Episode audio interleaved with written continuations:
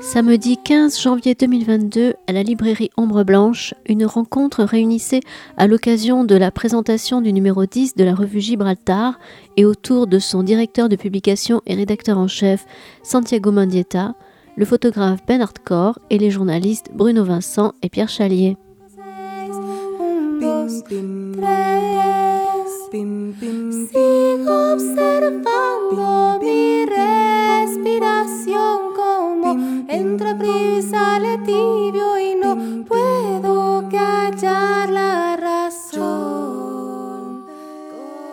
Eh bien, bonsoir. Écoutez, on va démarrer, il est l'heure.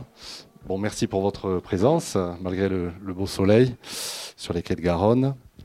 Euh, bon, mais bien, donc, euh, pour ceux qui ne me connaissent pas, je suis euh, Santiago Mendieta, je, suis le, directeur, rédacteur en chef de, la revue Gibraltar, dont voici le dixième numéro. Alors, c'est pas un dixième anniversaire, c'est un dixième numéro.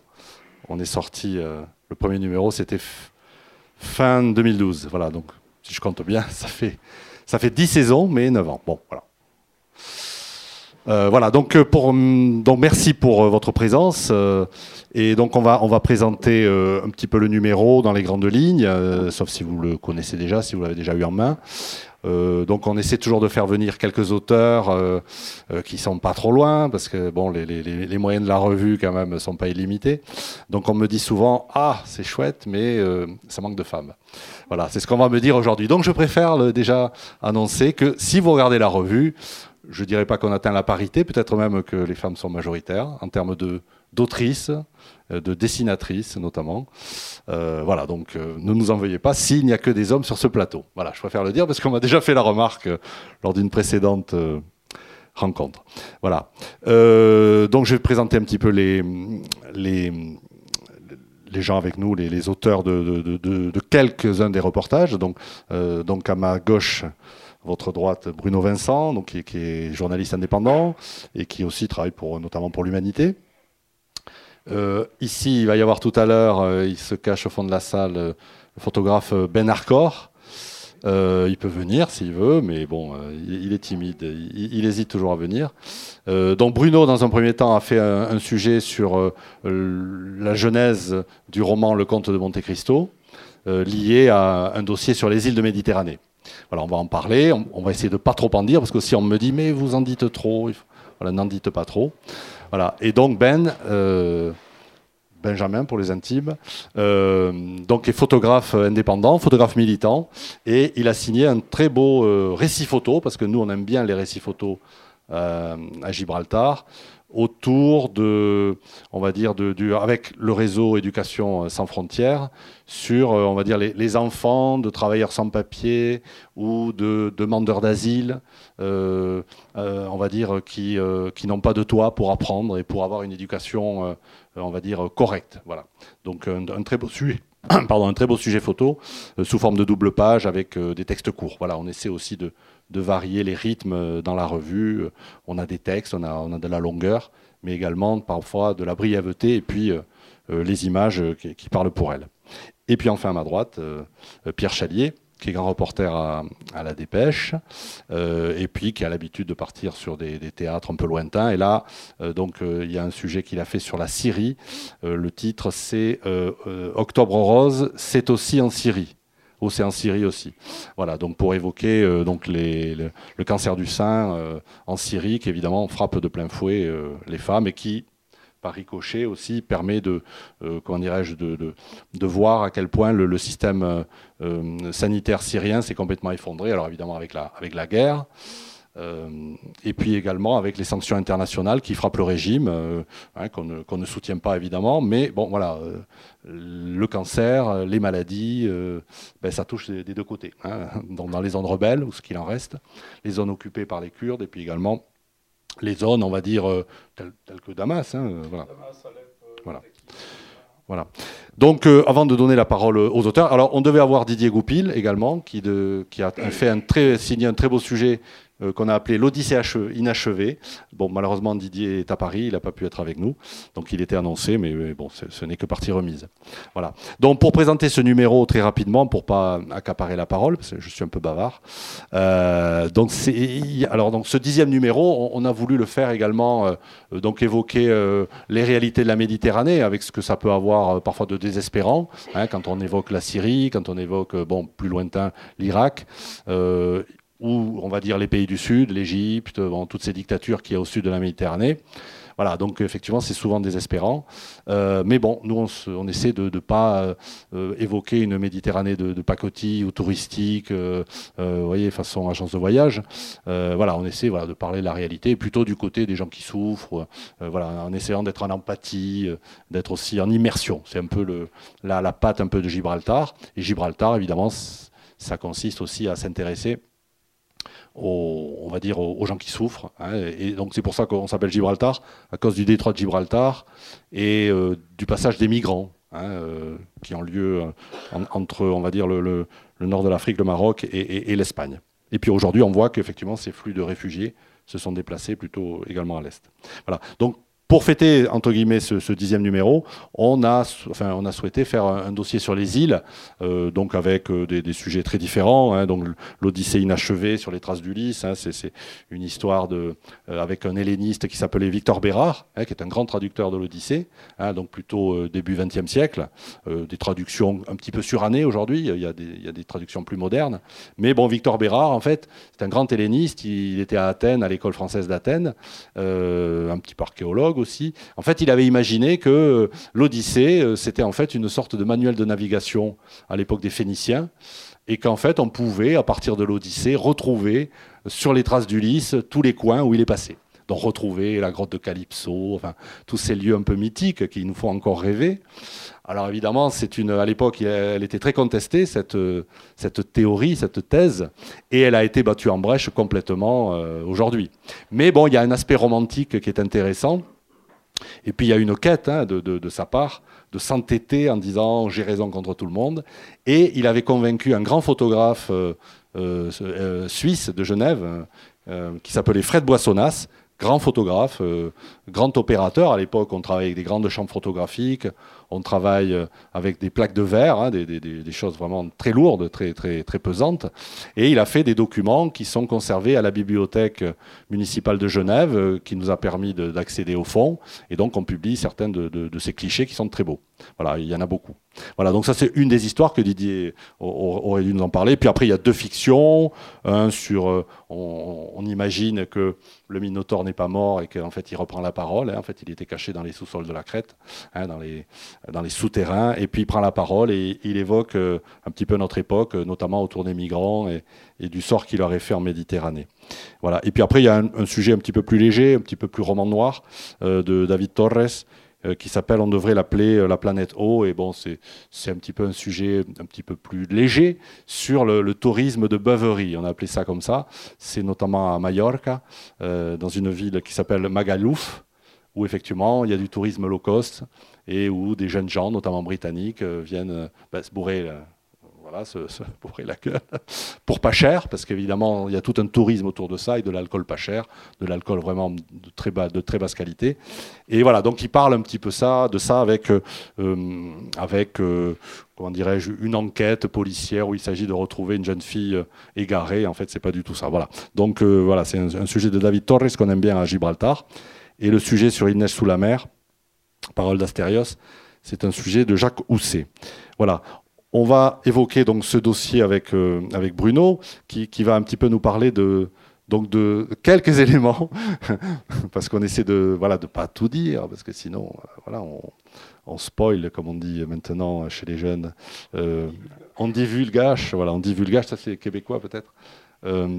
qui, ils ont peut-être le, génie justement pour inventer des mots français ou francisés. Voilà, donc sur la genèse de ce fameux roman qui est aussi célèbre que les Trois Mousquetaires d'Alexandre Dumas. Enfin, c'est d'ailleurs c'est un bouquin de un roman d'Alexandre Dumas autour donc du château d'If, hein, puisqu'on a, on a fait quelque chose autour des îles. Donc peut-être prendre un micro et nous dire un petit peu comment euh, cette idée est venue. Euh, alors euh, bon, c'est moi qui te l'ai proposé, de, voilà, de trouver des éléments sur comment Alexandre Dumas comment il a construit en fait ce roman et quels sont aussi les éléments familiaux. Moi, c'est ce qui m'intéressait quand je t'ai commandé ce, ce, sujet. Ça peut paraître curieux quand on s'intéresse à Alexandre Dumas, qui est, un auteur un petit peu un peu méprisé, qui, n'est pas très considéré par euh, l'intelligentsia. Quoi, c'est pas Stendhal, c'est pas c'est pas Flaubert. Euh, c'est un, auteur euh, populaire. le comte de Monte Cristo, en fait, n'est pas né de la seule imagination d'Alexandre Dumas, même s'il avait une, une, imagination débordante. En fait, il s'est aussi euh, inspiré de, personnages réels pour Edmond Dantès, pour l'abbé Faria. Euh, voilà, il et euh, les, lieux, de, les lieux du, roman, le château d'If aussi, n'a pas été choisi au, hasard.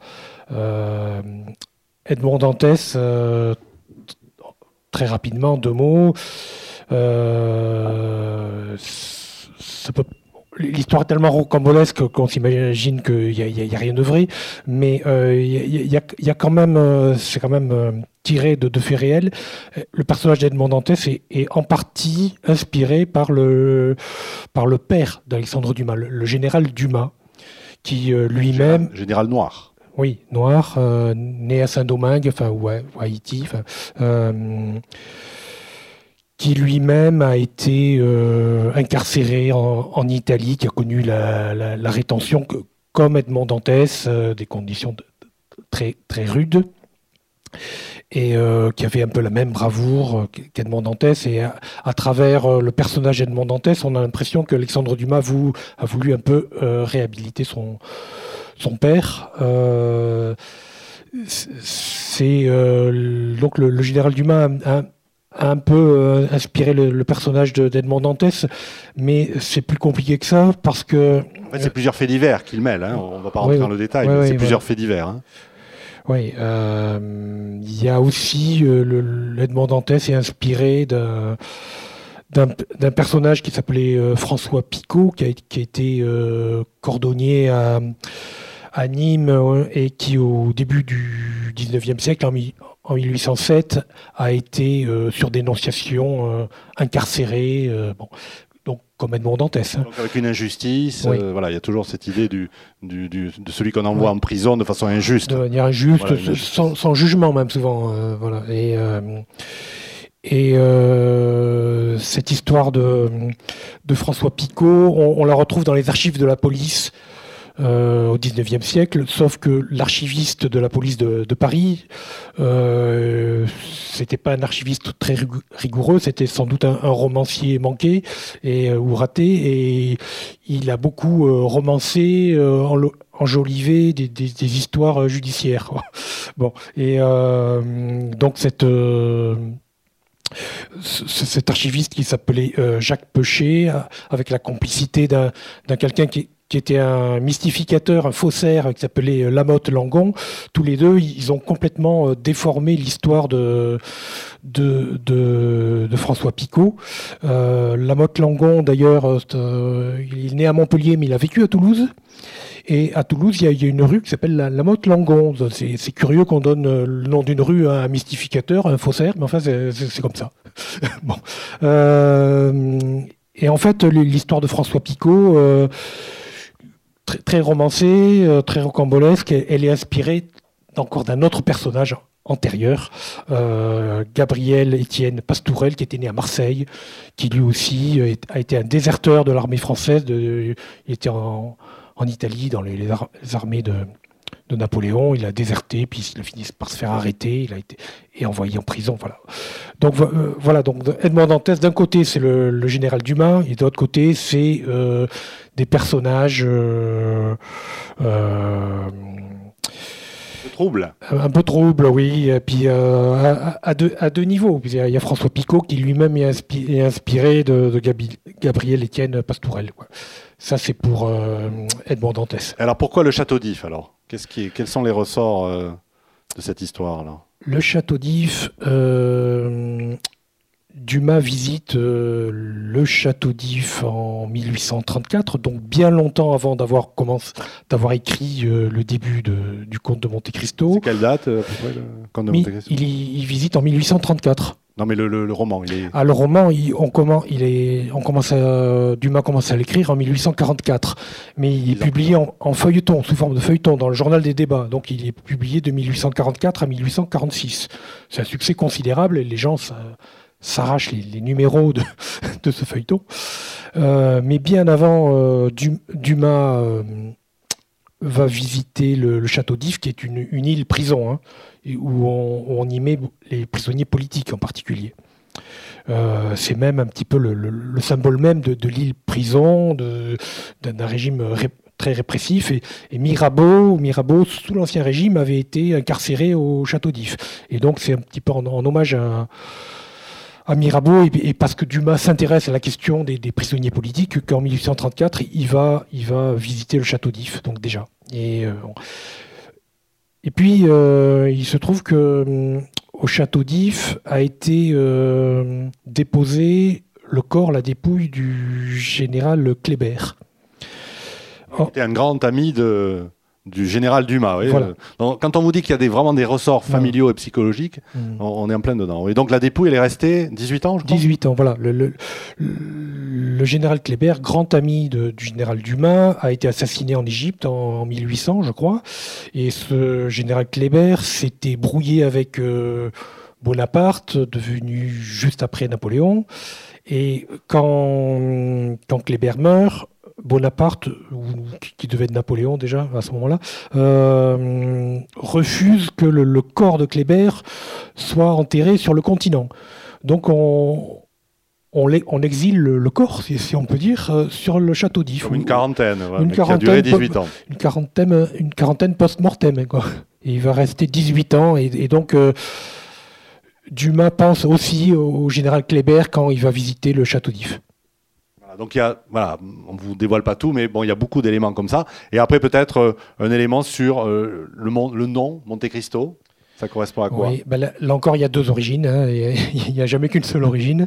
Il y en a deux. Donc, euh, la, grand, la grand-mère paternelle d'Alexandre Dumas était une esclave noire originaire de l'île de Saint-Domingue et plus précisément de la baie de Monte Cristo, déjà, d'une part.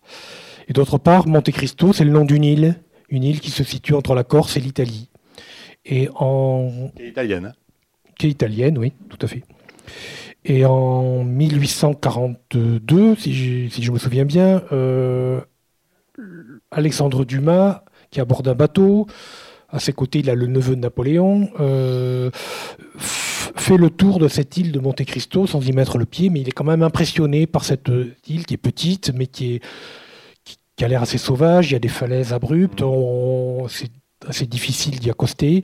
Et hum, Dumas aurait dit, mais c'est très douteux, euh, au neveu de Napoléon, euh, mon prochain roman portera le nom de cette île de Monte Cristo.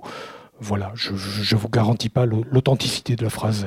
En tout cas, c'est repris dans les gazettes et c'est parvenu jusqu'à nous. Voilà, donc voilà quelques éléments. euh, voilà, donc peut-être comment comment as-tu travaillé là-dessus avec des recherches historiques, avec Ben, oui, oui, il y, a- des. On, peut retrouver euh, pas, mal d'éléments, euh, ben, des recherches sur Internet évidemment, mais euh, il y a aussi les, monuments na- nationaux dont dépend le château d'If qui, m'ont aidé, qui m'ont fourni des, éléments. Je, les remercie pour, leur aide d'ailleurs. Il y a eu beaucoup de il y, a- eu beaucoup de. Il y a même des généalogistes qui sont allés re- remonter jusqu'au personnage dont je vous parlais, Gabriel Étienne Pastourel, né à Marseille en 1784. Donc il y a eu pas mal de recherches qui ont été faites. Très bien. On continue un petit peu notre promenade autour de, ce numéro. Euh, évi- évoquer évidemment le château d'If à travers euh, le comte de Monte Cristo. Et puis également, juste à côté, euh, une autre île du Frioul. Hein. If fait partie de, l'île du Frioul, euh, à, à par- à partir d'un récit euh, qui s'appelle Un présent à composer de Clémentine Thiebaud, voilà, pour, évoquer un petit peu sur les autres îles, et notamment, euh, je crois que c'est Thibouden, euh, une, autre île, la quatrième île, qui a servi, où il y avait un hôpital justement qui servait de quarantaine, notamment au 19e, euh, et qui a servi également pour, on va dire, accueillir les, réfugiés arméniens qui fuyaient le génocide turc. Voilà, toujours pareil, cette idée de quarantaine, d'épidémie, vous voyez, donc déjà, il y avait ça. Donc voilà, ces, îles, elles, ont un, passé, mais euh, l'autrice a eu quand même des difficultés justement à, trouver des informations autour de cet hôpital Caroline, euh, pas évident, voilà. Euh, ensuite, il y, y, a, quelque chose que j'aimerais mettre en avant, puisqu'on n'a pas les auteurs là sous la main. Euh, c'est un sujet euh, un petit peu provocateur qu'on a appelé l'archipel de Palestine. Euh, je ne sais pas si vous l'avez vu. on a fait une carte dépliant où on voit la Palestine aujourd'hui. Bon, vous savez, avec le problème de l'occupation israélienne, avec le problème de la conquête israélienne en 48, de, cette guerre israélo-arabe qui a tourné en faveur des, des, Israéliens, qui est un petit peu mythifiée hein, par les Israéliens. Et aujourd'hui, il y a des nouveaux, enfin aujourd'hui, depuis quelques années, il y a des nouveaux historiens israéliens, donc comme Ilian Mbappé et d'autres, qui remettent en cause un petit peu ce, récit un peu mythique, un peu héroïque de la résistance d'Israël. Même effectivement, si effectivement ils ont résisté euh, contre une coalition qui a priori sur le papier était supérieure. Hein. Voilà. Euh, et donc on a on a imaginé euh, la première idée c'était de d'essayer de, décrire le quotidien des Palestiniens quand on veut se déplacer d'un coin à l'autre. Euh, voilà, les, Palestiniens aujourd'hui, euh, c'est sans doute un des peuples les plus casaniers. Euh, et pourquoi? Parce que chez eux, ben, c'est très compliqué d'aller d'un endroit à l'autre, parce qu'il y a des checkpoints, parce qu'on leur demande des papiers qu'ils n'ont pas pour aller travailler à droite, à gauche. Voilà. Donc c'est très compliqué. Donc on a imaginé avec un cartographe qui s'appelle Julien Boussac ou Boussac, d'imaginer, enfin c'est lui hein, qui nous l'a signalé, de dire à quel point, bon voilà, la difficulté de se déplacer dans le territoire palestinien avec trois zones. Hein. Il y a la zone A, B, C, selon que euh, c'est Israël qui, euh, qui euh, comment dirais-je, qui assure la sécurité, ou alors si c'est l'autorité palestinienne ou ce qu'il en reste. Et puis après, il y a des zones mixtes. voilà. Et donc, on a imaginé bon, des sortes de d'îlots, on va dire, de, de territoires palestiniens, hein, qui est complètement mité comme une peau de léopard. On a appelé ça euh, l'archipel de Palestine avec un récit qui est quand même argumenté. Hein, c'est pas uniquement du militantisme, euh, avec effectivement ces récits, euh, ces travaux d'historiens. Et c'est signé de François Bonne, qui est un, excellent écrivain qui habite à Marseille, qui n'a pas pu être avec nous, et qui a signé notamment La Lune dans le puits, où il y a toute une série que je vous recommande, hein, aux éditions verticales. Je crois que c'est publié au livre de poche, où il raconte plein d'histoires vraies autour de la Méditerranée. Voilà, donc on a un compagnonnage avec lui. Et ensuite, il y a un autre sujet, un petit peu plus léger, euh, sur euh, l'île de Prochida, hein, qui est une île euh, à côté de Naples, très très belle île, qui en 2022 est déclarée, ouais, très beau sujet là de, Marine Vlaovic, Hein, euh, voilà, avec qui on a un compagnonnage également, qui a été, euh, à une époque, elle était dans les territoires occupés également, elle était, pardon, elle était en Palestine. Là, aujourd'hui, elle est à Marseille, elle se balade beaucoup en Afrique, en Algérie. Et donc elle a fait un sujet sur euh, Prochida, qu'elle connaît bien, qui, en 2022, sera capitale européenne de la culture. Voilà. Et donc, il y a un problème à Prochida, c'est une toute petite île où il n'y a, pas de, a pas de voiture, mais il y a une profusion de motovespa, de, de, scooters, etc. Et il y a un monde de fou l'été. Voilà. Donc, il y a vraiment un problème, les habitants étouffent sous le tourisme. Alors, évidemment, ça fait vivre énormément de gens. Euh, je pense que la crise du Covid euh, leur a pas fait du bien, mais c'est vrai qu'ils étouffent un peu sous euh, l'avalanche de, de, touristes. Voilà, donc il y a tous ces éléments et elle fait parler des gens. Il y a des photos vraiment sympas. Voilà. Euh, là, je vais me tourner un petit peu vers, euh, Pierre Chalier, puisqu'on va quitter le, dossier euh, L'Odyssée des îles pour évoquer donc. ça marche? Ah, Oui, oui, marche. Euh, pour évoquer donc euh, la Syrie, mhm. hein, la Syrie qui a un petit peu disparu des radars, de l'actualité. Il n'y a plus d'images, euh, mais voilà, il n'y a plus rien. Alors Pierre, toi qui es justement, bon, tu t'es rendu à plusieurs reprises en, Syrie, donc tu as pu faire des, des, reportages, alors en zone gouvernementale, mais aussi en zone rebelle. non, je suis pas. alors non, euh, côté, ah, euh, Irak, euh, j'étais Kurdistan irakien, j'ai pas pu passer au Rojava parce que c'était en plein pendant l'offensive turque en, 2019. je suis allé quatre fois en Syrie sur ces, six dernières années, grâce à des, notamment grâce à des associations et à des, des médecins. des médecins français, des médecins syriens,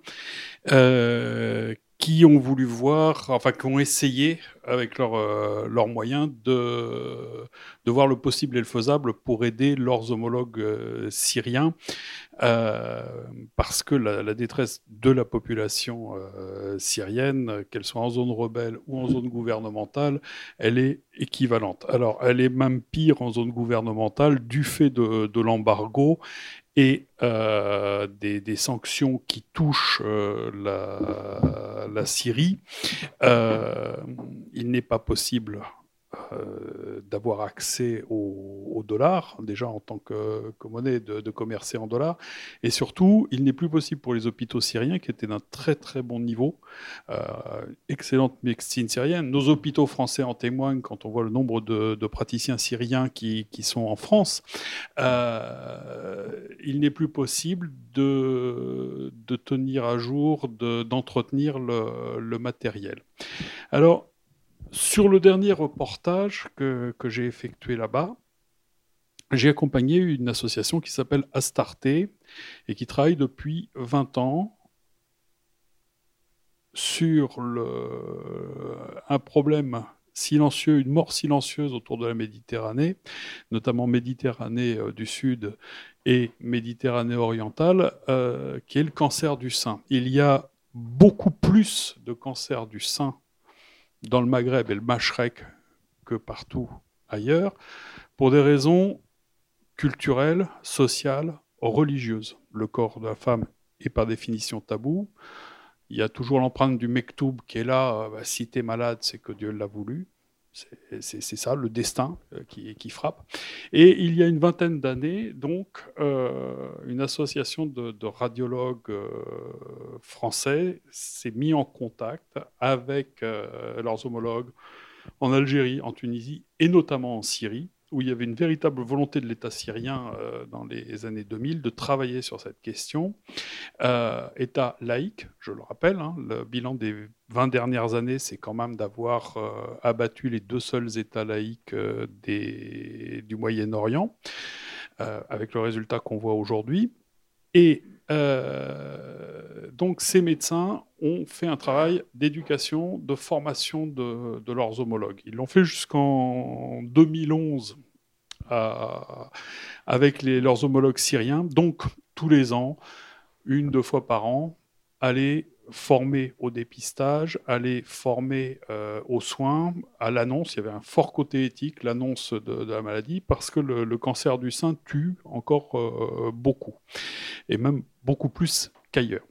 Euh, vous allez me dire, oui, dans le contexte d'une guerre où il y a eu des centaines de milliers de morts, ça paraît un épiphénomène. C'est au contraire un révélateur de ce qu'ont été les conséquences de cette guerre sur les populations civiles et bien sûr sur les femmes qui, elles, sont doublement, triplement victimes des guerres que les hommes décident et qu'elles subissent. Voilà. Parce que euh, on constate une détérioration à cause de la guerre de l'état sanitaire de tout le pays, à cause de l'embargo, à cause du stress post-traumatique lié aux guerres, à cause des retards de diagnostic, à cause euh, du manque de traitement pour y faire face.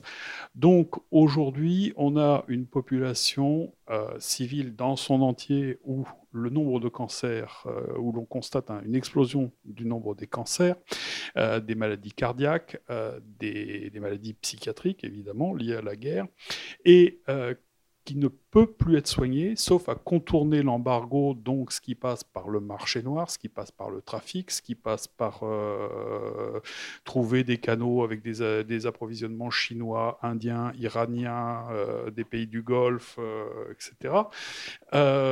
C'est quelque chose d'assez complexe. Mais ce qui m'a paru vraiment très intéressant dans le combat des, femmes et des médecins autour de cette question symbolique du cancer du sein, c'est aussi face à une meute djihadiste, à une meute d'hommes qui détestent les femmes, il faut appeler les choses par leur nom, c'est un, combat à mort contre la féminité, contre le, féminisme qu'engagent les barbus, euh, c'est que pour beaucoup de femmes, le dépistage, c'est une façon de se réapproprier de son corps dans un espace où il est nié. Voilà. Est-ce que j'ai pas fait, j'en ai trop dit. Non, non, mais c'est très bien, c'est très bien, c'est très bien. voilà. Donc, euh, il s'agit en pour moi, quand je, chaque fois que je suis allé en Syrie, je ne je me pose pas la question d'être une caution ou pas du gouvernement du régime de, Bachar el-Assad. Euh, il y a eu dans la guerre syrienne, euh, on ne va pas faire d'angélisme par rapport au régime, mais il ne faut pas non plus en faire par rapport à, à l'opposition. Euh, l'armée syrienne libre avait probablement des buts très vertueux et démocratiques au départ. Elle a été très rapidement phagocytée et instrumentalisée par toutes les puissances extérieures, euh, que, que, ce soit les États wahhabites, les frères musulmans par l'intermédiaire de la Turquie, etc. Euh, les gens qui ont fait sauter l'hôpital d'Alep, qui était leader dans tout ce qui était oncologie au Moyen-Orient. Alep avait le plus grand hôpital d'oncologie du Moyen-Orient. Tout le Moyen-Orient venait se faire soigner à Alep. Les gens qui l'ont fait sauter parlaient tchétchène, égyptien, dialectal, tunisien, et étaient des djihadistes. C'était le pire et les plus durs des djihadistes. Ils ont fait sauter cet hôpital. Euh, une chose m'a frappé en Syrie, entre autres, entre autres, et c'est une question effectivement qu'on se pose assez peu euh, chez nous. C'est un, vieux Syrien francophile euh, d'Alep. Beaucoup de Syriens de 60, 70 ans, 50 ans n'ont pas compris la position de la France. Ils sont restés très francophiles. Euh, je me souviens d'une phrase entendue euh, les, Turcs sont restés chez nous 400 ans, nous n'avons jamais appris le turc. Vous êtes restés moins de 40 ans, nous avons appris le français. Ça ne fait pas de nous une nation universelle. Attention, hein, on a aussi bombardé des populations civiles euh, pendant la, première rébellion de la Ghouta en 26, ce que raconte Kessel, et le général de Gaulle a également fait bombarder 2-3 000 civils tués, il ne faut pas oublier, en 46 hein, à Damas. Donc ne faisons pas non plus, ne nous ripollinons pas euh, comme une France merveilleuse euh, par rapport à ça. Mais en discutant avec ces, vieux alépins, parce qu'il ne reste plus que les hommes, quand on a un peu d'argent, on met les femmes, la famille, tous ceux à qui on peut payer le voyage vers le Liban, vers les cousins qui sont partis, etc. Donc quand vous étiez à Alep en, 2017, que la bataille avait baissé d'intensité, que les taux avaient été desserrés, que le couloir avait été rouvert avec le reste de la Syrie, vous ne trouviez le soir dans le peu de restaurants qui restaient ouverts que des hommes qui avaient passé 50 ans et qui discutaient entre eux et beaucoup parlaient français. Euh, et cet homme me dit, euh, vous savez, vous les Français, vous avez fait euh, plusieurs révolutions. On voit des révolutions partout dans le monde. Le but d'une révolution, c'est de prendre le, pouvoir, de renverser le pouvoir, mais tout révolutionnaire responsable fait attention à ne jamais détruire les forces vives du pays, parce qu'il va devoir s'en servir. Donc, on préserve les routes, on préserve les écoles, on préserve les hôpitaux, on préserve la production d'électricité, on préserve l'eau potable, parce que si on doit gouverner derrière, il faut avoir un pays en état de marche pour répondre aux besoins des populations. Donc, oui, il y a une guerre idéologique, on se bat contre un adversaire idéologiquement, on fait la révolution, mais autant que faire se peut, on préserve les structures fondamentales, essentielles du pays. La spécificité de la Syrie, c'est que la guerre de révolution, enfin les guerres de changement, euh, cette, guerre, cette insurrection qui a été instrumentalisée par tous les, tous les pays alentours. Euh, quand vous allez de Damas à Alep, c'est Stalingrad. Tout a été détruit. Quand je dis Stalingrad, ce n'est pas une figure de style, c'est réellement comme ça. Tout a été détruit. Les zones industrielles ont été mécaniquement, notamment à Alep, détruite tout ce qui n'était pas exportable vers Gaziantep en Turquie pour être acheté par euh, le marché noir turc a été détruit sur place. L'eau potable a été attaquée, la production d'électricité a été attaquée, tout ce qui est école, hôpitaux a été visé systématiquement. Euh, par les deux parties? Non, par le, régime. oui, non, pas par le régime. Non, non, pas par le régime, par l'opposition. Par le, non, non. La, zone industrielle d'Alep était tenue par la partie rebelle et tout ce qui était force productive qui a pu être démonté était revendu en Turquie. Ah bon, le régime a quand même euh, bombardé les, hôpitaux, avec l'aviation russe. Hein. les, hôpitaux qui ont été bombardés avaient été repris par l'opposition, certes. Mais ce que je veux dire, c'est les infrastructures majeures, électricité, routes, mm. euh, etc. Ça a été systématiquement détruit. Oui, la politique de la terre brûlée. Oui, c'est une politique de la, terre brûlée. Donc, euh, on a un pays qui est par terre, dont la reconstruction est évaluée à 400 milliards de, dollars, à peu près 400 à 500 milliards de dollars. Et euh, juste une anecdote, tout ce qui était cimenterie euh, côté à la frontière nord a été détruit. Et dans le même temps, on a une construction en Turquie de cimenterie parce qu'il faudra répondre au marché. Donc en même temps qu'on fait la guerre, les, lois du marché s'appliquent déjà. Voilà. Voilà, alors, l'objectif évidemment, c'était pas de refaire le conflit syrien. Là, on a, on a euh, un témoin, un témoin de premier ordre hein, sur, sur ce que tu as pu voir. Mais effectivement, euh, on, a fait ça dans quelques numéros. Et puis bon, je veux dire, euh, la presse a, suffisamment. Il ne s'agit pas de. Donc c'était. Le, reportage n'est pas sous cette Voilà, c'était voilà. le reportage, c'est de parler d'une réalité. et moi, qui me partout où je me suis déplacé ces dernières années, que ce soit de l'Afghanistan, Kosovo, Afghanistan premier, premier, première fois en 2006 euh, jusqu'au euh, Kurdistan euh, irakien en, 2019, bah oui, il y, a un invariant, les femmes sont en première ligne pour que tout le monde. Elles sont les premières attaquées, les premières victimes de guerre. Hein. C'est systématiquement. Et c'est toujours ce qui passe euh, sous les écrans radars. Peut-être quelques mots sur cette association euh, avec euh, Véronique. Véronique Boutet et Anaïs, Anas Chabib.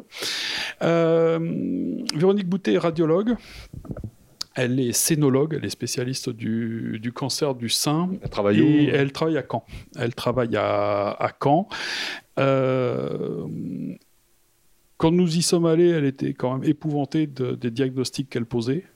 Euh, c'est-à-dire euh, on parle de, de, cancers très très avancés parce que non pris en charge. non pris en charge non détectés euh, c'est ça on est les diagnostics sur la population qu'elle a sur les, lors des, des consultations qu'elle a faites elle, elle a voulu continuer. C'est-à-dire qu'en 2011 Laure Astarté est une déesse. Enfin ça bon on va pas le tout raconter. Vous verrez, Astarté est une des principales divinités du Moyen-Orient. Bon. Et vous verrez euh, pourquoi, euh, pourquoi elle, a été, elle a été choisie. Euh, donc, Véronique Boutet et, Anas ont travaillé dans, le, dans, le, dans l'échange, dans le partenariat avec les, hôpitaux, les, les, cliniques syriennes.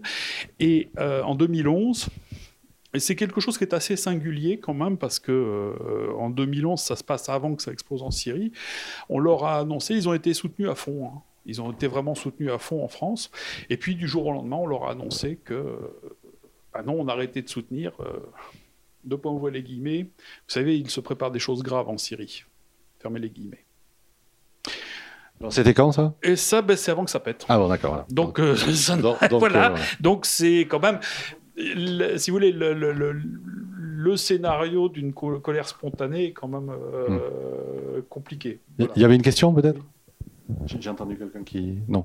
Alors, si vous avez des questions, malheureusement, on ne peut pas faire tourner le, micro dans la salle pour des, histoires de désinfection, etc. Mais bon, vous pouvez le. C'est pas un blanc-seing. Euh, par contre, alors je, je, pardon. Non, simplement dire si vous avez des questions, vous vous levez et voilà, d'une voix de stentor, vous posez votre question. Est-ce que je peux préciser une dernière Mais bien sûr. Euh, effectivement, ils ont pu être euh, accusés d'être instrumentalisés par le, par le, régime. L'association, les, les, chirurgiens. Euh, tous les deux. c'est toujours très très compliqué quand. En aucun cas, c'est un blanc-seing au régime de, de la famille Al-Assad. il ne s'agit pas de décerner des bons ou des mauvais points, là, ce n'est pas le problème. Le problème, c'est qu'au niveau des sanctions internationales, et on retrouve le même cas de figure qu'avec l'Iran, euh, c'est complètement contre-productif. Et au contraire, ça va, ça épuise les populations, mais ça entraîne aussi une détestation de ces mêmes populations, de ceux qui produisent les sanctions. Mmh. Donc c'est complètement contre-productif. Oui, c'est-à-dire les Nations Unies, les, pays occidentaux. Les États-Unis, euh, les voilà. Donc, euh, alors localement à Toulouse, il y a quelqu'un qui a fait qui a toujours essayé de maintenir le, le contact, c'est euh, Gérard Bapt, le, député. Euh, la première fois que je suis allé en Syrie, c'était avec lui. Euh, j'ai eu l'occasion. L'ancien maire de l'Union Ancien maire de Saint-Jean. Non, de Saint-Jean, pardon. Saint-Jean. Saint-Jean, ancien député, donc qui, lui, était en charge de l'amicale franco-libanaise, qui ensuite a pris pas mal de contacts et d'échanges avec la Syrie, et qui a une position distanciée et tout à fait intéressante euh, et très très humaine sur, la, sur ces questions-là, sur la, sur la, Syrie. C'est un ancien médecin, quoi. Voilà. Oui, Très bien. Voilà, je ne sais pas si à ce stade il y a des questions, n'hésitez pas. Euh, vous nous interrompez. Euh, sur un registre un petit peu différent, euh, donc on va venir tout à l'heure à, Ben pour parler donc de Un toit pour apprendre avec le, le réseau éducation sans frontières. Je, voulais simplement évoquer deux, autres sujets, enfin trois autres sujets. on a on a publié alors à propos de la Syrie un entretien avec le poète Adonis, hein, donc qui, vit en exil à Paris depuis déjà de longues années, qui, est maintenant âgé, et on trouve intéressant voilà d'évoquer avec lui un petit peu son œuvre, la poésie. Alors c'est vrai que sur la politique, il a dit je veux pas parler de politique. Hein, il avait déjà fait des interviews à Télérama, etc., où, il parlait de la catastrophe de son pays, puisqu'il est syrien. Hein, donc il explique un peu sa jeunesse aussi, puisqu'il a été emprisonné euh, sous le régime Assad. Euh, voilà, sur, euh, voilà, sur, ce, sur sa passion de la poésie, parce que quand il était gamin, il, a récité des poésies à l'époque devant le, président de la République de, de Syrie de l'époque. Voilà, donc voilà, un entretien vraiment intéressant. Et donc lui, effectivement, il regrette cette incompréhension qui entre les pays arabes et, et l'Occident. Voilà, c'est un petit peu la teneur de, de ce de, de, cet entretien qui a été fait par Marc Terris voilà, qui le connaît bien. Et, aussi, euh, on a un sujet sur euh, Almeria, vous savez, cette fameuse mer de plastique, hein, quand on passe euh, sur l'autoroute, ou même euh, cette mer de plastique euh, d'où viennent la plupart des fruits et légumes qui, on va dire, sont dans les étals des supermarchés. Hein, donc, c'est pas toujours des choses de bonne, de grande qualité, mais en tout cas, ils produisent énormément. Et cette mer de plastique, hein, qui a recouvert l'ensemble du territoire autour de Roqueta de Mar, quand on passe sur l'autoroute, c'est visible depuis l'espace. Hein, euh, voilà, donc euh, Bon, après, c'est une, une, façon de produire des légumes assez contestable, avec du plastique qui part partout, et puis également des travailleurs euh, étrangers, notamment africains ou maghrébins, euh, qui travaillent dans des conditions très très difficiles. Alors certains ont des papiers, d'autres non. Donc voilà, donc euh, on a essayé de leur tendre le micro et d'évoquer avec eux leurs rêves un petit peu suspendus, puisqu'évidemment, eux, ils, ils, ils, ont réussi, alors soit en prenant le bateau, soit en prenant un avion éventuellement. ils, ont, ils ont, sont sur le territoire européen, mais ils sont coincés euh, en travaillant dans des conditions très compliquées. Voilà, donc on leur a tendu le micro. Euh, voilà, donc c'est un sujet de Augustin Campos.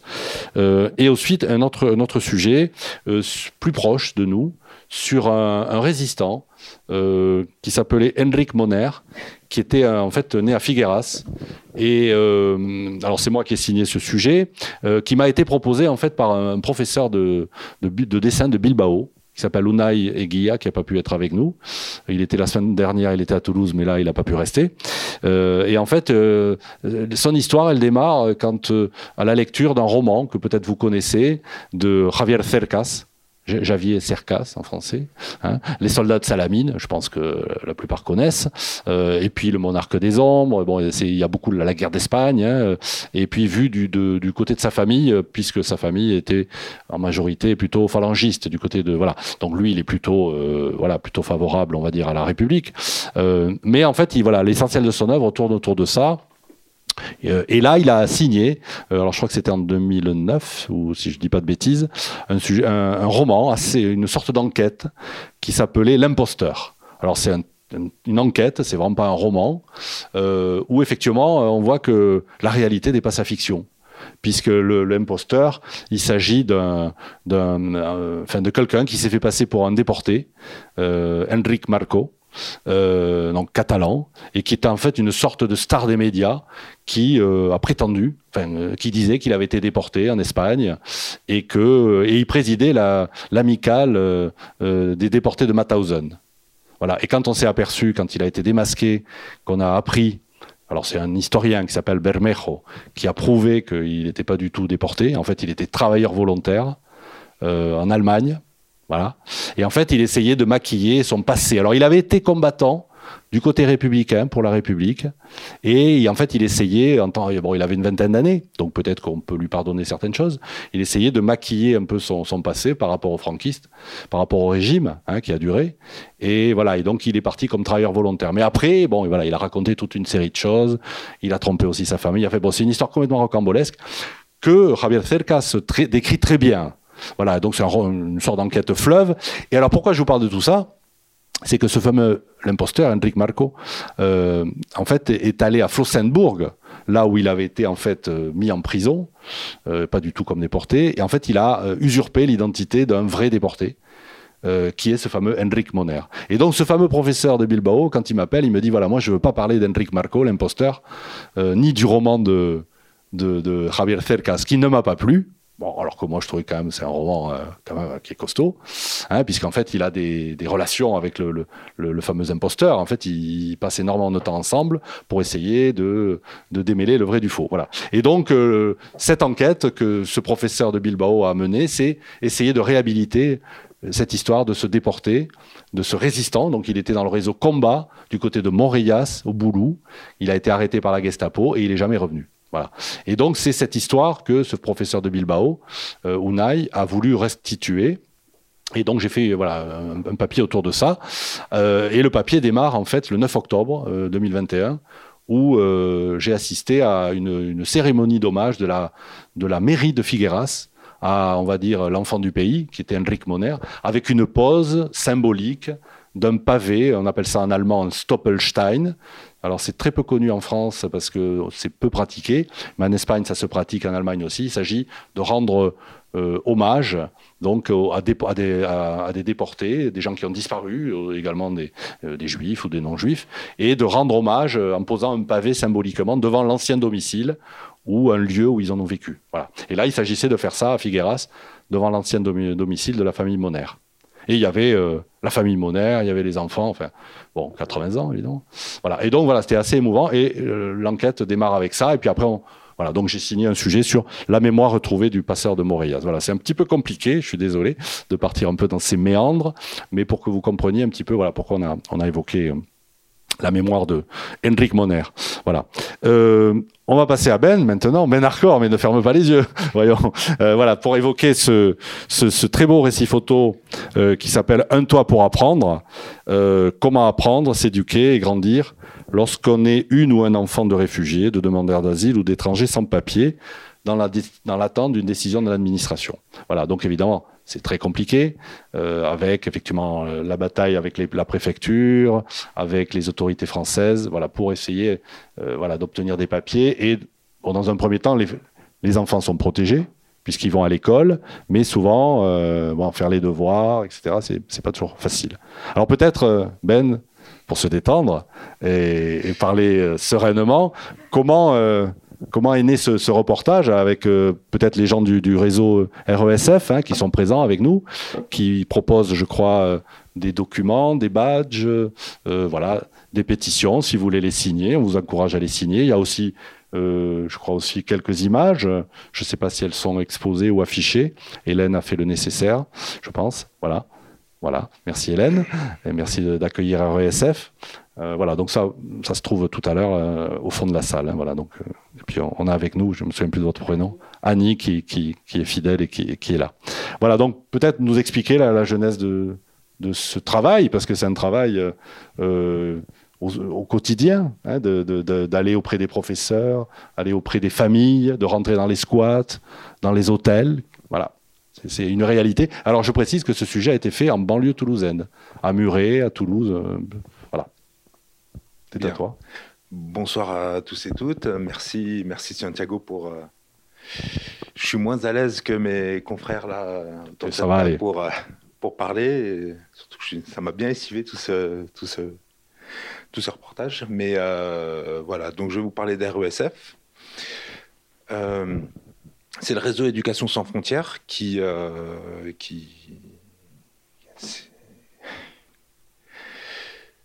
Donc moi c'est Ben, je suis photographe et j'ai suivi, comme tu as dit, euh, des familles. J'ai découvert le réseau Éducation sans frontières en septembre 2019 à la rentrée scolaire quand des enseignants sont mobilisés, donc les professeurs, des, euh, des directeurs aussi d'école se sont mobilisés pour dénoncer la situation du fait que euh, des enfants de l'établissement dormaient à la rue, venaient de se faire sortir de leur hôtel parce qu'ils étaient sans papier et n'avaient pas le droit de. Tu disais d'être protégés, mais justement, euh, ils n'avaient plus le droit d'être protégés parce qu'ils étaient dans une situation administrative euh, où ils en étaient sortis, justement. L'égalité, donc. Voilà.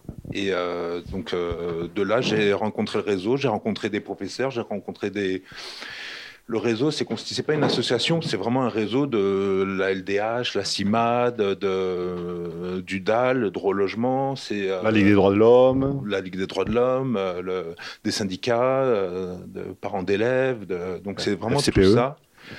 Et je les ai rencontrés, je suis allé au quotidien. J'ai, en fait, j'ai fait ce que font ces personnes. Ce reportage, c'est juste mettre en lumière le. Avec l'œil du photographe, quand même. Avec l'œil du photographe, avec l'empathie.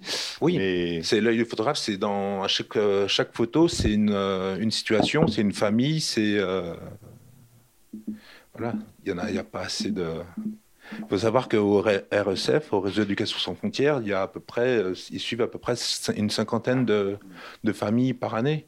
Il y, en a qui, y en a qui sont là depuis plusieurs années, il y en a qui sont là depuis 4, 5, euh, voire 9, 10 ans. Et euh, voilà, c'est un, combat. C'est un combat, euh, c'est faire en fait valoir les droits des personnes. Les pétitions qui sont là, c'est pas pour, c'est pour être apportées en préfecture pour dire voilà la situation. On, ces familles-là remplissent les critères auxquels vous demandez pour être, euh, pour être euh, régularisées en France. Elles ne sont pas régularisées. Donc, euh, quel est le problème en fait? Voilà leur situation et merci de revoir un peu la situation.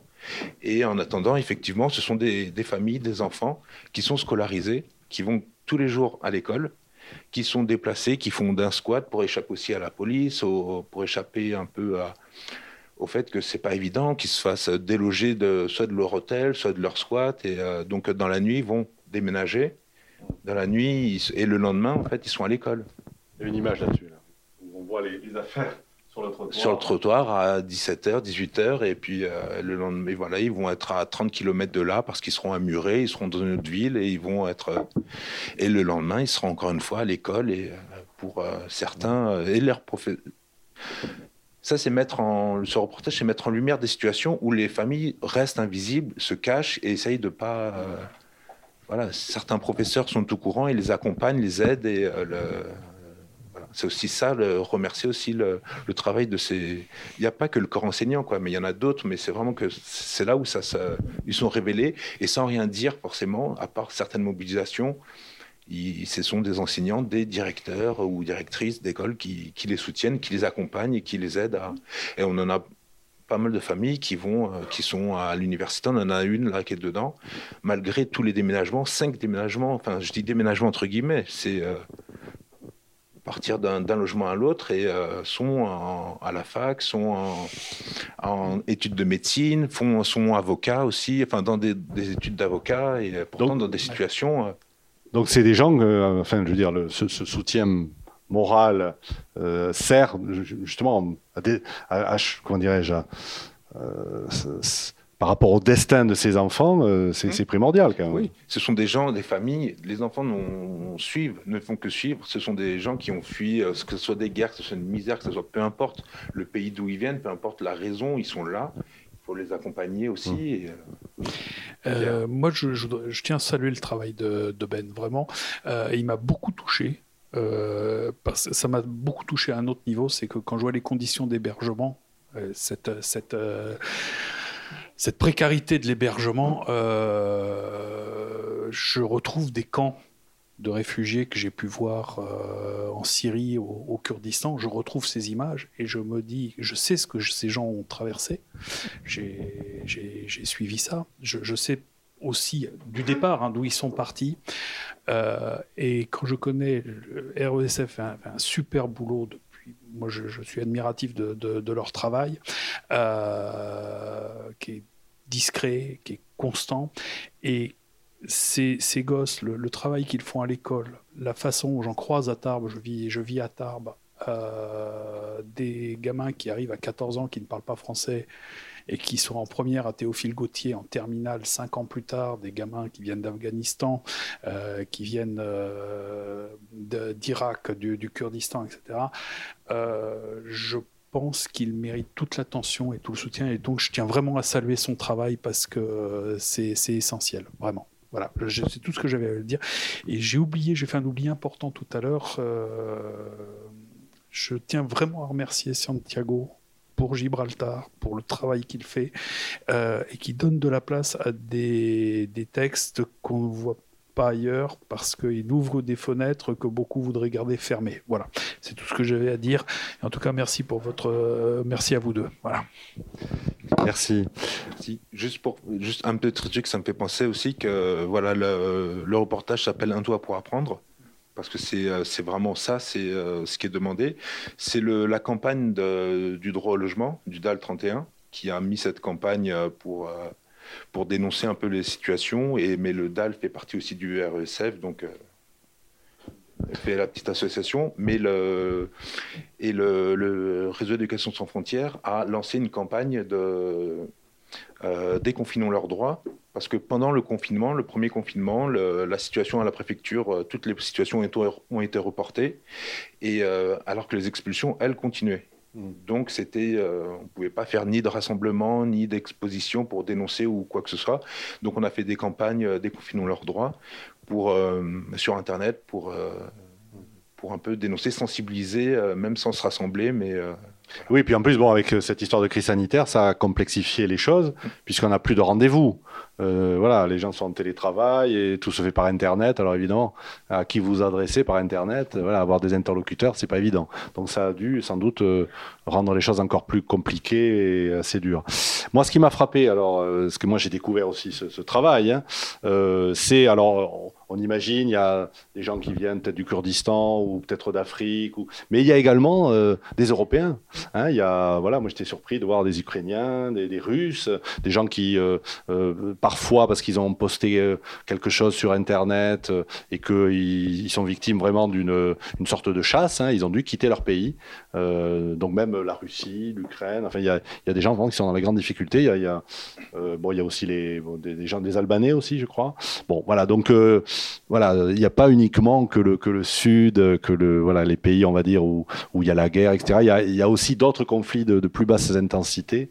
voilà. Et, évidemment, qui, qui paie les pots cassés euh, évidemment, c'est les enfants. Euh, voilà. Mais voilà. Donc peut-être. Euh, ils ont tous une raison de. Parce qu'on ne choisit pas de quitter son pays. donc ils ont vraiment des raisons. Il y en a, c'est, il y en a c'est pour le soin, il y en a c'est des conflits, il y en a qui c'est des persécutions. Voilà, c'est vraiment. Donc, voilà, non, mais l'intérêt aussi, et, tu es très modeste euh, quand tu parles de ton travail, euh, parce que pour moi, je trouve que c'est quand même un travail, c'est effectivement d'aller au petit matin, d'aller euh, rentrer dans l'intimité des gens, c'est pas évident, d'accepter qu'ils hein, soient photographiés. De, bon, il y a apparemment, on voulait publier une image et on a demandé aux parents, bon, le papa s'y opposait, donc on n'a pas, on pas publié cette image, on a publié une autre où on ne pouvait pas reconnaître le gamin. Bon, voilà, donc, voyez, donc c'est pas évident. Donc, on est vraiment sur de l'humain, sur des choses quand même délicates où il ne s'agit pas de, leur causer du tort. Euh, déjà qui, sont dans la difficulté. Donc c'est peut-être sur cet aspect-là que j'aimerais peut-être que tu racontes. Comment tu, arrives à, créer cette confiance? Comment tu. Alors j'imagine ça part avec le, réseau RESF, hein, qui donne les contacts, qui, fait le suivi des, élèves dans un premier temps. Hein, parce que l'alerte, elle, part des, professeurs, même s'il n'y a pas que des profs dans RESF. Donc peut-être savoir comment tu, travailles. Euh, j'accompagne, euh, j'accompagne des militants, militantes du réseau et euh, qui donc qui ont qui connaissent les familles, qui les suivent depuis, comme je disais, un certain temps aussi. Il y a la confiance, tout de suite, elle arrive Il y a la confiance, il y a la confiance, de, c'est de l'humain. Donc, euh, si, même si on ne se connaît pas, tu me dis, tiens, lui, euh, vas-y, tu peux lui parler, on, s'échange, on discute. Il y en a qui peuvent rester fermés, mais après, voilà, on va discuter ensemble aussi, on va échanger, on va, on va voir, on va prendre la parole. Je vais retourner aussi à plusieurs reprises. C'est, euh, parce que je garde le contact et aussi il y en a ça se je, ne sais pas c'est aussi un on va dire un feeling ou c'est le fait que parce qu'on leur promet je leur promets rien je leur promets jamais de dire ça va voilà si tu si on va changer grâce à ça non je ne fais que euh, j'ai un petit dictaphone pour enregistrer aussi également le ce que la personne a à dire donc c'est euh, c'est pas évident de, effectivement de, de, de, sortir l'appareil devant quelqu'un et euh, qui. Oui, d'abord on discute. Euh, on discute d'abord. On discute, on s'écoute, on comprend la problématique et. Euh, et je sais pas, c'est, je sais pas comment expliquer. C'est il y a une image que moi je trouve assez émouvante où on voit, euh, alors je sais plus comment s'appelle ce, ce, garçon, c'est Jamel, 17 ans, peut-être que depuis il a grandi, je sais pas, euh, où on le voit avec, euh, si vous avez des enfants ou des petits enfants, euh, avec un ordinateur de, de, la région, vous savez les fameux ordinateurs rouges là, euh, les ordis, l'ordi, voilà ma fille en a un comme ça, c'est le même, et effectivement on voit euh, ce gamin assez brillant qui fait devoirs, enfin, qui, qui, travaille dans une espèce de cagibi euh, à côté du lavabo, de la douche. Enfin, bon, c'est des conditions pas évidentes. Alors, euh, évidemment, on n'est pas dans un camp en Syrie euh, sous la tente, mais bon, c'est quand même assez précaire. C'est la précarité. Il y a donc il y a ce, voilà ce, ce, cette photo là. C'était la chambre, ça c'est leur chambre d'hôtel. Donc ils étaient à trois là dedans. Il y avait une autre avec, euh, mais voilà en même temps c'est là où ils faisaient la cuisine, c'est là où ils, faisaient, ils étaient là quotidiennement. Ils venaient d'arriver à cet hôtel à Muret alors qu'ils étaient scolarisés en centre-ville à Toulouse. Et c'est lui donc euh, notamment Jamel qui est aujourd'hui en, en, qui fait des études en médecine, ouais. Parce qui est brillant. Qui a eu, ah, c'est une famille algérienne. Hein sont sortis il est sorti lui alors qu'il faisait, il avait fait cinq déménagements cette année-là avec 18 et demi euh, de moyenne générale. Alors après, il y a d'autres images qui sont émouvantes, mais bon, cette famille albanaise, euh, effectivement, on les voit dans le squat avec euh, à la place d'une table, bon, c'est un, carton renversé, bon voilà. bon, après, il y a d'autres gens dans ce. Dans ce cette famille, ils étaient, par exemple, juste pour parler de ça, ils étaient à l'hôtel et puis la situation fait qu'ils n'étaient pas ça n'a pas été accepté leur dossier, donc ils se sont retrouvés le lendemain dans un squat. Euh, on leur avait dit de quitter le pays au QTF et ils devaient reprendre l'avion et en fait ils sont réfugiés, cachés dans un squat et voilà. Ou cette image là de. pourtant, c'est des, gens qui sont là depuis. Euh, cette famille juste avant, elle était là depuis 5 ans. Ils parlaient parfaitement français. Ils étaient, euh, on va dire, intégrés. Ils allaient à l'école. voilà. Les gamins, les enfants étaient là depuis. ils avaient grandi là. Quoi. Donc. Et puis tout d'un coup, effectivement, administrativement, ils sont plus dans la légalité et, ils sont obligés de basculer dans l'illégalité en allant dans un squat. Euh, cette image, est-ce que tu peux la, commenter peut-être? Cette image. Euh, C'est des enfants d'une famille. Euh, le père est russe, la mère est ukrainienne. Il y a eu un conflit donc au Donbass et ils étaient à proximité et, et du coup le père avait posté un message de solidarité, de paix entre les pays et il a été accusé de sur Facebook, sur Facebook, du Facebook russe et euh, il a été accusé de traîtrise et, et par la communauté qui avait là-bas et par ses amis et par euh, la famille qui comprenait pas pourquoi euh, il prenait position contre son pays et donc il a dû fuir avec toute sa famille. il s'est réfugié en France. Bon, ben merci, merci votre présence. Et merci aux, aux auteurs. Bim, bim, bim. Bim, bim. Bim, bim, Il s'agissait d'une rencontre autour de la publication du numéro 10 de la revue Gibraltar avec Santiago Mendieta et les contributeurs de la revue, les journalistes Bruno Vincent et Pierre Chalier, ainsi que le photographe Ben Arcor enregistré à la librairie Ombre Blanche samedi 15 janvier 2022, réalisé et mis en onde par Radio Radio. bim bim